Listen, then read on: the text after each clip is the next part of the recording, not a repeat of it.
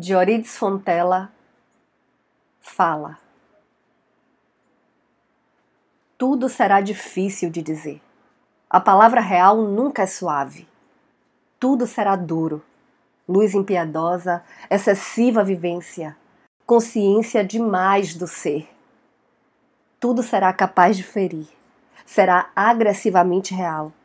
Tão real que nos despedaça. Não há piedade nos signos nem no amor. O ser é excessivamente lúcido e a palavra é densa e nos fere. Toda palavra é crueldade.